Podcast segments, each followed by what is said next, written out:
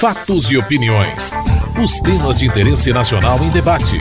A polêmica, a reação e as propostas dos deputados. Apresentação: Antônio Carlos Silva. Só depois de muita discussão, os deputados aprovaram a urgência para o projeto que muda a legislação antidrogas, mas por acordo o projeto só será votado no início de abril. Muitos questionaram a necessidade de votar de imediato o mérito das mudanças. Uma das propostas, por exemplo, prevê a internação involuntária de dependentes químicos por até seis meses. Osmar Terra, do PMDB Gaúcho e autor da proposta, defendeu a urgência do projeto. Desde que foi promulgada a Lei 11.343, em 2006, ocorreu uma explosão da uma epidemia é, crescente de consumo de drogas nesse país, elevou-se a mortalidade por homicídios, elevou-se a mortalidade por doenças, se, se criou uma dificuldade enorme é, em todas as áreas sociais em função da questão das drogas. Se tem um tema urgente, que é o maior problema de saúde pública hoje nesse país, e é o maior problema de segurança nesse país é a questão das drogas.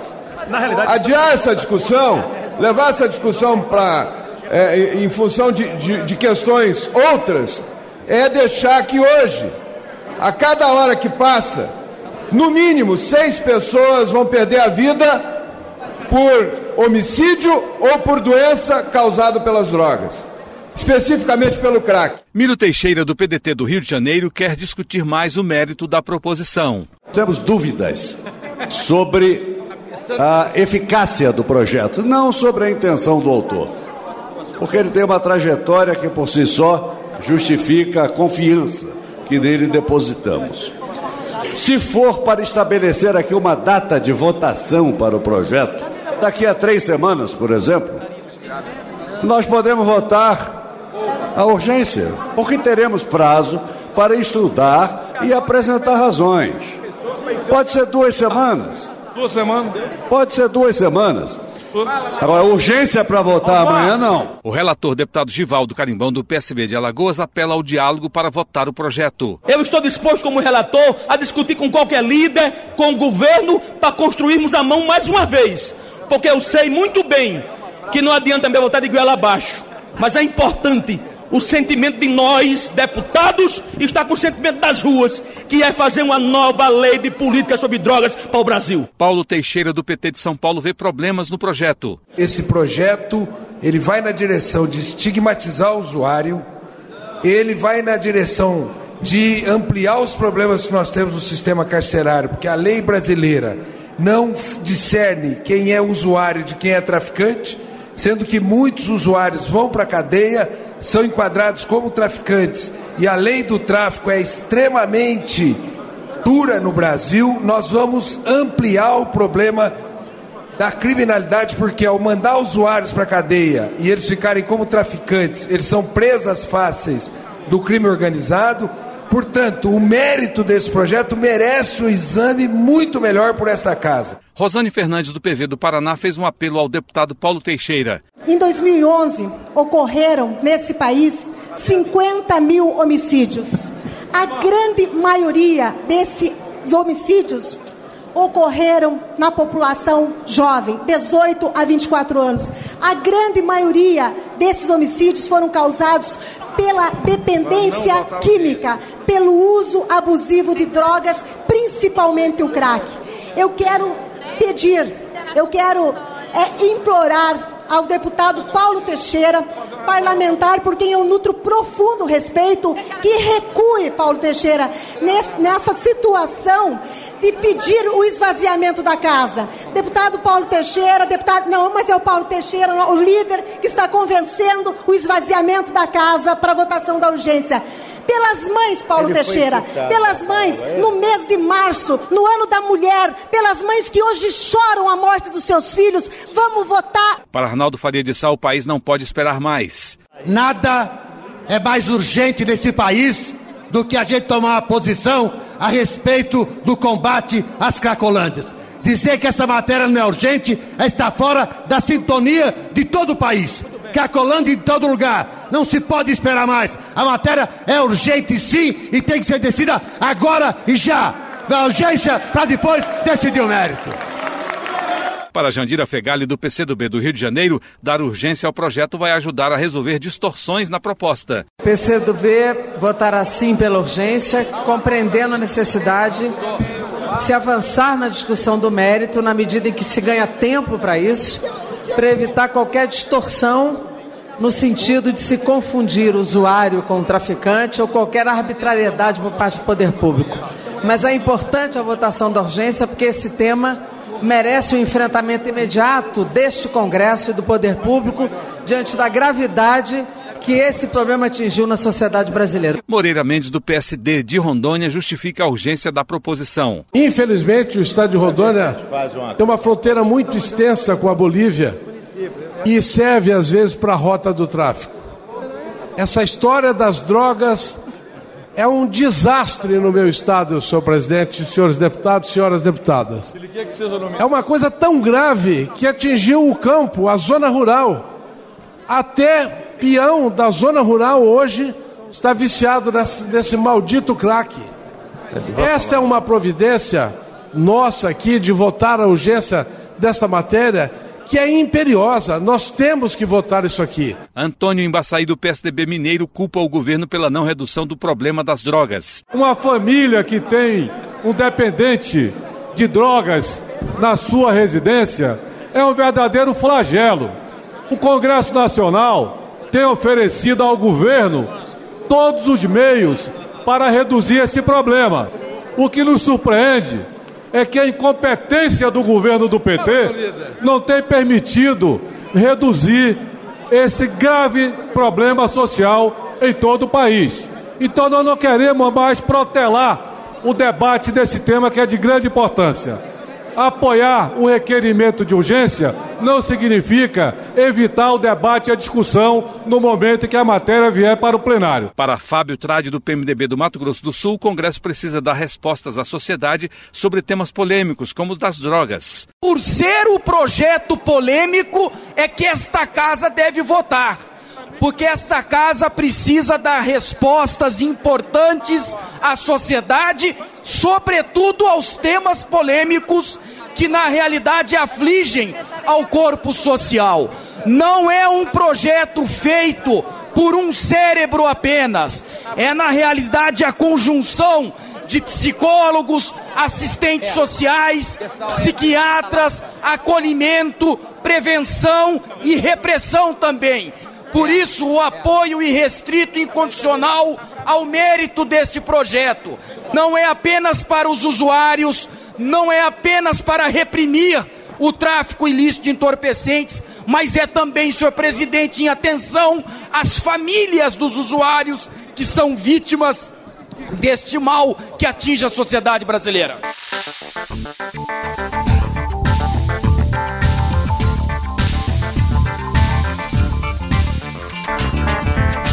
Os deputados discutiram e aprovaram um projeto que dá prazo de seis anos para professor da educação básica concluir curso superior. A mudança foi feita na Lei de Diretrizes e Bases da Educação. Deputados retiraram da lei a penalidade de inabilitação do professor que não fizer a graduação no prazo. Nos debates, os deputados divergiram. Domingo Sávio, do PSDB de Minas Gerais, defendeu a manutenção da penalidade. Aqui no parágrafo 8 faz essa exigência, dando um prazo de mais seis anos e com detalhe, é para aqueles que forem ingressar daqui para frente. Ainda está dando uma flexibilidade que eu, particularmente, nem concordo. De permitir concurso público para dar aula de primeira a sexta série para quem não tem o curso superior. Mas está tolerando, por algumas regiões do Brasil, não ter nível, número de profissionais suficiente disponível. Mas há que se fazer essa exigência se nós não estabelecemos meta, como que o nosso país vai avançar em educação? Me surpreende o PT querer destacar e retirar esse, esse parágrafo oitavo. Me surpreende e até me entristece. Creio que é um equívoco grave. Para Fátima Bezerra, do PT do Rio Grande do Norte, a inabilitação do professor que não completar o curso superior fere direito adquirido. Nós estamos propondo suprimir o artigo 8 na medida em que é, a permanência né, dessa, desse artigo traz sérios problemas. Por quê? Porque não há como inabilitar alguém para o exercício do magistério, volta a dizer, se ele ou ela tiver prestado concurso estiver em exercício na etapa adequada para a sua formação. Já a deputada professora Dorinha Seabra Rezende, do Democratas do Tocantins, defendeu a exigência de curso superior para o professor. Apesar de ter entrado no concurso público, e é esse o problema, quem já foi admitido e já está no sistema, a partir de seis anos não houve a formação, ele seria considerado inabilitado. Entendemos que existe um problema do ponto de vista constitucional, por isso o democrata vai orientar para o não, mas a situação ela não é simples. O país tem que deixar de adiar a formação de nível superior para os professores. Ela, essa questão precisa ser enfrentada e assumir uma temporalidade, que os sistemas não façam mais concurso público admitindo-se a formação de nível médio. Weverton Rocha, do PDT do Maranhão, alertou para as realidades distintas do país. É importante lembrar nós estamos falando de educação, é no Brasil. Não dá para se pensar que em seis anos nós temos como formar esses professores que vão ser contratados agora. Eu gostaria de convidar os colegas que não conhecem o Brasil de ponta a ponta para ir bem aqui em Rondônia ou lá no Maranhão para entenderem como que funciona o sistema hoje atual. Pedir para manter é pedir para fazer um anúncio prévio, demissão prévia desses profissionais que estão lá sem substituição, porque nós não vamos ter profissionais. O projeto segue para a sanção da presidenta da República.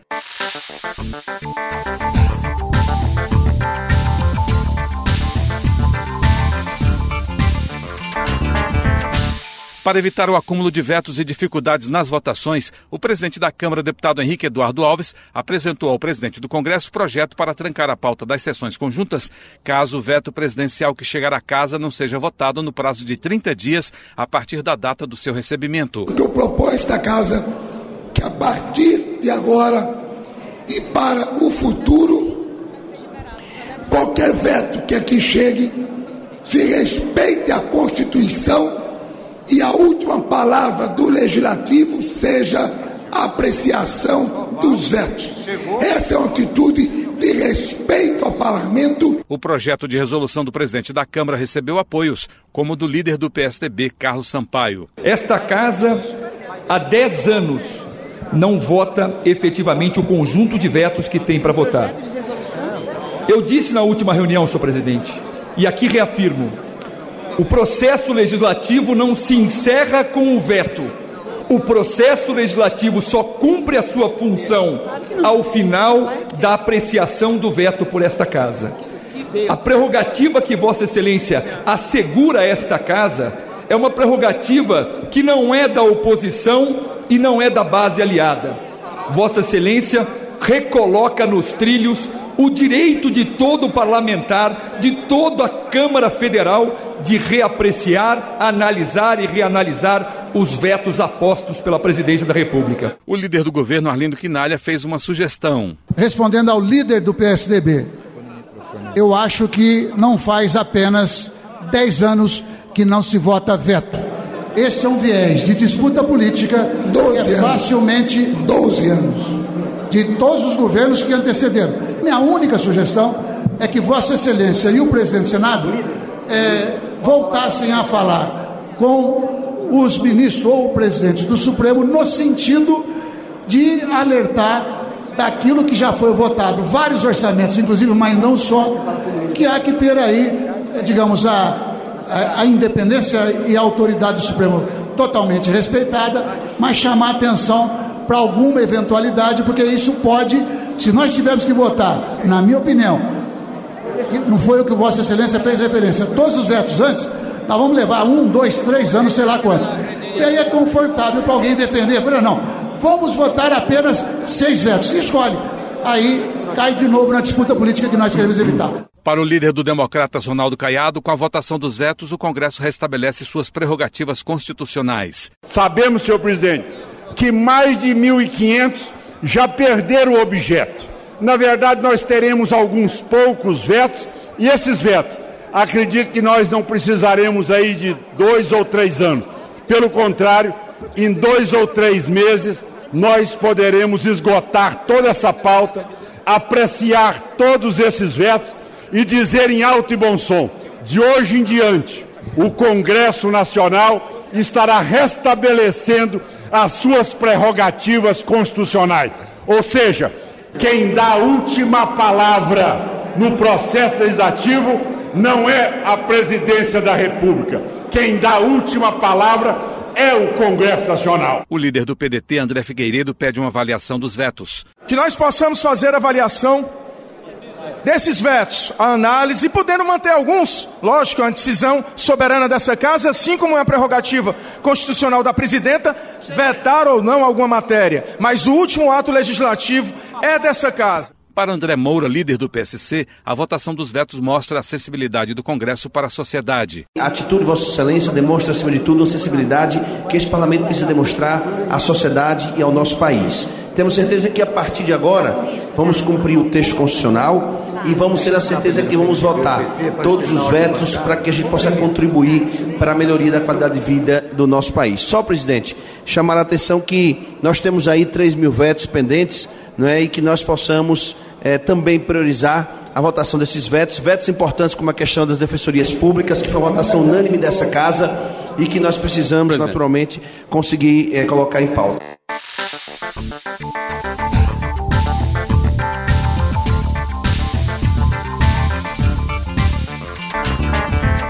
A votação da proposta de emenda à Constituição que cria os tribunais regionais federais da sexta, sétima, oitava e nona regiões, com sedes no Paraná, Minas Gerais, Bahia e Amazonas, foi cercada de muito debate.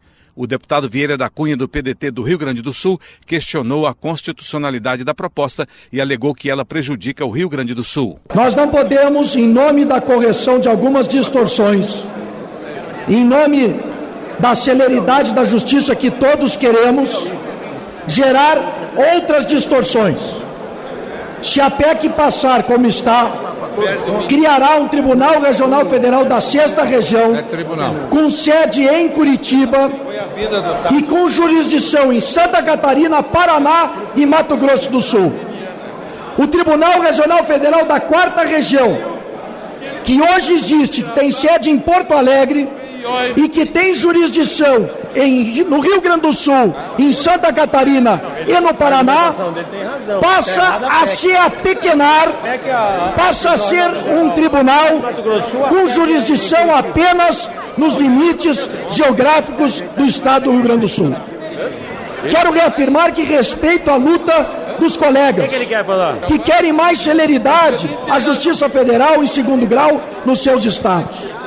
Mas em nome dessa sua justa luta, não podem descaracterizar um tribunal que hoje é o Tribunal da Quarta Região, que é reconhecido pela excelência do serviço que presta à população da região sul do Brasil. O relator da proposta, Eduardo Ciarra, do PSD do Paraná, negou que a proposta vá prejudicar estados. Ninguém está contra nenhum estado. Este é um projeto que interessa ao país.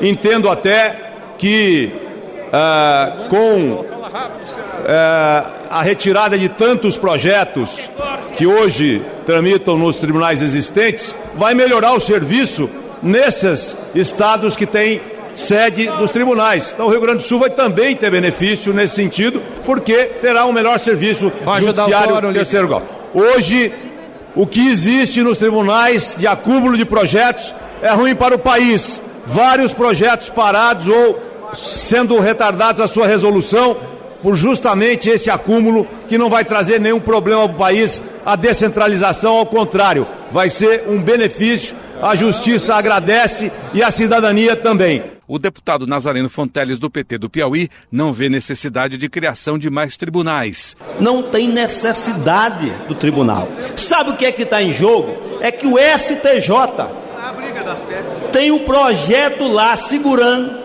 para expandir o número de desembargadores federais de 32 para 59, cujo prédio já dá para agasalhar todos, se conclui no próximo ano, e não manda por uma vaidade de querer aparecer com os prédios em Minas, no Paraná, no Maranhão e outros lugares. Isso é um absurdo. A iniciativa é dele. É o próprio desembargador. A gente vê a briga dentro do judiciário. Paulo Abiac, do PSDB de Minas Gerais, afirmou que há estados como o seu que justificam a criação de um tribunal regional federal. Em Minas Gerais há um volume mais do que suficiente a justificar a criação de um tribunal. O tribunal do qual faz parte o Estado de Minas Gerais tem em seu volume de processos 73% destes processos oriundos do estado de Minas Gerais. O restante, os demais 27% dos processos, são oriundos dos outros dois estados que completam os três estados, ou seja, o Distrito Federal e o Espírito Santo. Portanto, senhoras e senhores parlamentares, vamos criar o Tribunal Regional Federal de Minas Gerais e, em sequência, logo se, no, no, na primeira oportunidade, vamos criar os tribunais superiores dos outros estados que também precisam do tribunal para que o cidadão brasileiro, principalmente aquele que mais precisa de uma justiça célere, o cidadão brasileiro mais carente tem acesso à justiça célere e justiça célere é sinal de justiça a todos. Apesar da polêmica, a proposta foi aprovada em primeiro turno, mas terá que ser aprovada novamente na Câmara antes de seguir para o Senado, onde também será votada duas vezes. Você acabou de ouvir Fatos e Opiniões, uma produção da TV Câmara. Edição e texto Antônio Carlos Silva e Eliane Breitenbach. Apresentação Antônio Carlos Silva.